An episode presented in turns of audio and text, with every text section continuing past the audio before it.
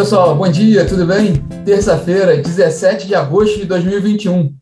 Eu sou Rodrigo Polito e este é o Minuto Megawatt, transmitido todos os dias às 9 da manhã no Instagram e disponível também em podcast.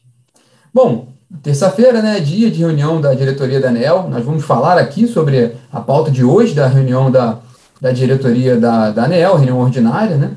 Vamos falar também um pouquinho da sobre a crise hídrica, sobre essa viagem do ministro de Minas e Energia, Bento Albuquerque, cumprindo a agenda nos Estados Unidos, e também falar um pouco sobre balanços de empresa, que saiu ontem, o resultado da CEMIG, da, da elétrica mineira CEMIG, né? Bom, mas vamos começar pela ANEL, que é o principal tema do dia, né? Hoje tem a reunião da, da diretoria da ANEL, e entre os destaques da pauta está a proposta de abertura de consulta pública para discutir o aprimoramento das regras de entrada, manutenção e saída né, de, de agentes, desligamento de agentes no mercado de energia. Esse tema ele já, já faz parte de uma negociação, uma discussão, perdão, uma discussão iniciada há alguns anos, desde que se intensificou lá, em, lá no início de 2019, quando houve alguns problemas com algumas comercializadoras que não conseguiram honrar seus compromissos no mercado de energia.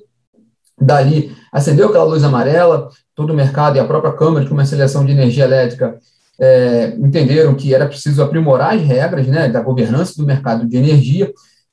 Isso foi avançando ao longo dos anos. No ano passado, essa discussão também ganhou corpo com uma nota técnica que a Câmara de, Comercialização de Energia Elétrica ela apresentou no ano passado, com uma proposta de aprimoramento dessas regras, e a bola foi para a ANEEL. Agora, a ANEEL ela, ela propôs, né, a abertura, vai, vai discutir hoje a abertura dessa consulta pública para discutir esse tema, e isso, isso acelerou, né, essa discussão ganhou mais tração nas últimas semanas, quando vieram né, à tona algumas informações sobre algumas comercializadoras que estavam apresentando dificuldades em honrar compromissos, né, contratos. Tanto é que a gente até comunicou aqui, né, a ANEEL ela enviou um, um ofício para a Câmara de Comercialização de Energia Elétrica solicitando informações de contratos de algumas comercializadoras que haviam sinalizado essa dificuldade no primeiro semestre desse ano, já sinalizando que a ANEL estava, de fato, com maior, maior preocupação sobre o tema.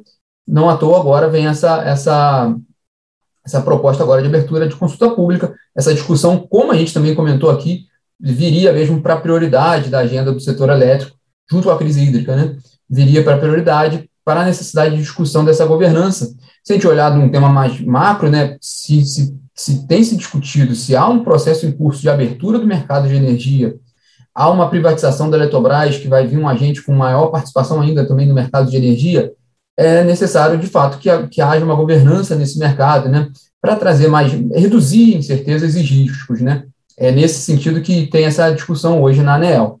Outro ponto interessante na pauta da ANEEL hoje é a revisão tarifária da Celeste Distribuição, da distribuidora lá de Santa Catarina, né, a companhia atende mais de 3 milhões de unidades consumidoras no estado, e é importante também, nesse momento, é o, é o cronograma mesmo de revisão tarifária, mas acompanhar também o que, que a ANEL vai, vai colocar ali né, nessa discussão, dado que a gente está num momento, uma conjuntura de pressão tarifária muito grande, né, né, uma pressão muito grande nas tarifas de energia, e num momento grande de inflação, e num momento grande de preocupação com o aumento do custo da energia. Né. A gente tem visto medidas que a ANEEL tem tomado para mitigar esse aumento nas tarifas, já, mesmo nesse cenário de de crescimento grande ali da, da inflação, né? Inflação oficial elevado, GPM muito elevado. Então, vamos ver o que a ANEL vai tomar ali de medidas com relação à revisão tarifária periódica da Celeste. Ainda em Brasília, indo lá para a Câmara, né, foi incluída na pauta do plenário de hoje a votação do, do projeto de lei que altera as regras do imposto de renda no âmbito da reforma tributária. Né? A gente já comentou aqui algumas vezes, esse projeto ele tem gerado críticas entre empresas e associações, inclusive no setor elétrico, porque elas entendem que, na avaliação delas, né, há mais efeitos negativos do que positivos, né? entre eles um aumento do custo de capital para as companhias.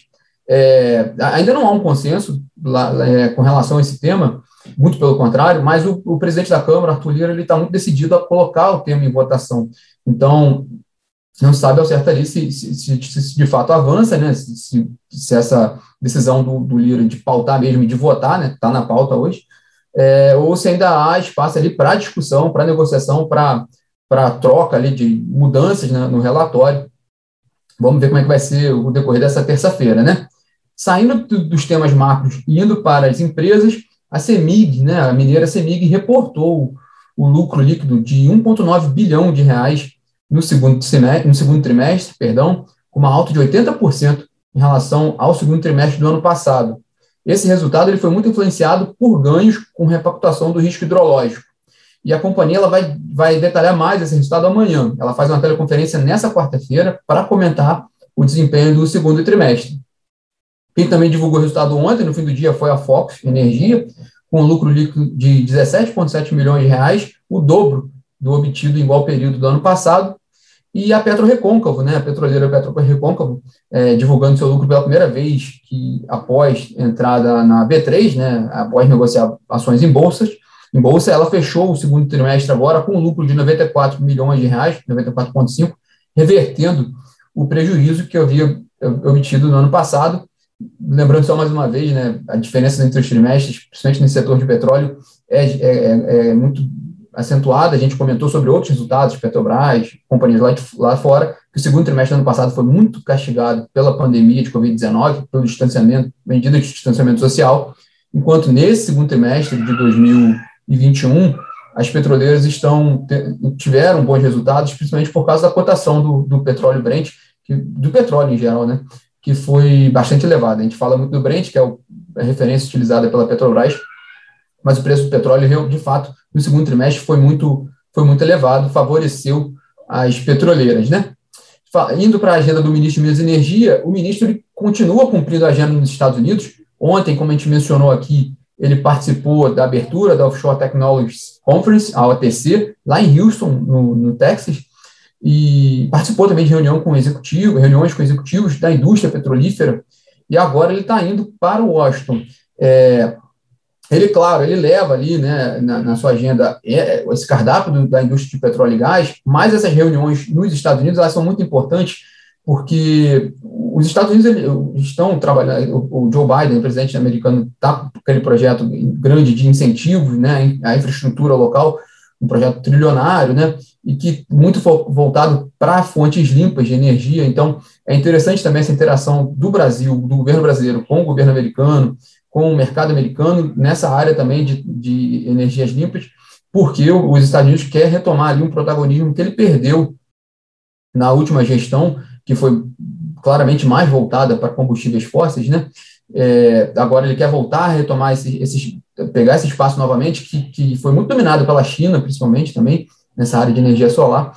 Então, é importante esse alinhamento ali, essa discussão né, política ali, esse entendimento com os Estados Unidos, e também outro ponto que é de interesse do governo brasileiro é a fonte nuclear, e os Estados Unidos têm um trabalho grande também com reatores modulares, que, que é um tema de interesse do governo brasileiro, e o tanto que o Plano Nacional de Energia 2050, ele traz aquela previsão de entre 8 e 10 gigawatts de capacidade de energia nuclear, mas não, não, não, não crava, não determina qual o tamanho desses, desses projetos.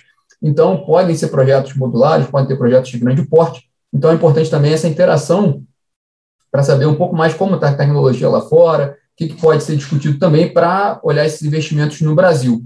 Vamos ver qual vai ser o saldo dessa visita toda do, do ministro de Minas e Energia, Bento Albuquerque, aos Estados Unidos.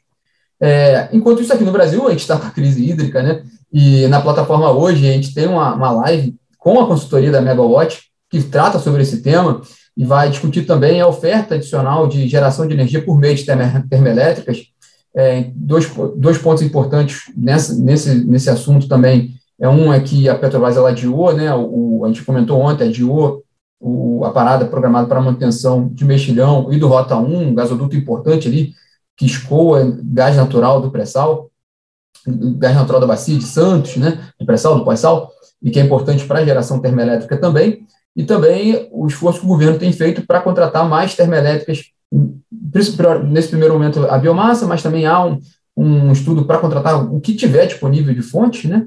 outras fontes termoelétricas também. Então é interessante essa discussão hoje que, que a gente vai ter na live da, da consultoria, às quatro horas, sobre a crise hídrica também e a oferta adicional de geração de energia por meio de termoelétricas. A plataforma também, bom dia aqui, recebendo um recado de bom dia, é, atualização também dos estudos hoje que a, plataforma, que a Megawatt coloca, né, é, atualiza alguns estudos hoje, como análise meteorológica, projeção de GSF, é, projeção de bandeiras tarifárias né, e de cenários de preços para o próximo mês. Bom, pessoal, esse é o, essa é a nossa agenda de hoje, né, os destaques dessa terça-feira. Vamos ficar bastante, prestar bastante atenção a essa reunião da ANEL, ver como é que vai ser também essa discussão em, em relação à governança do mercado livre, a revisão tarifária da Celeste, né, e também o qual vai ser o desenrolar na Câmara hoje, né, sobre os projetos em pauta no plenário. Até mais. Até amanhã, pessoal. Tchau, tchau.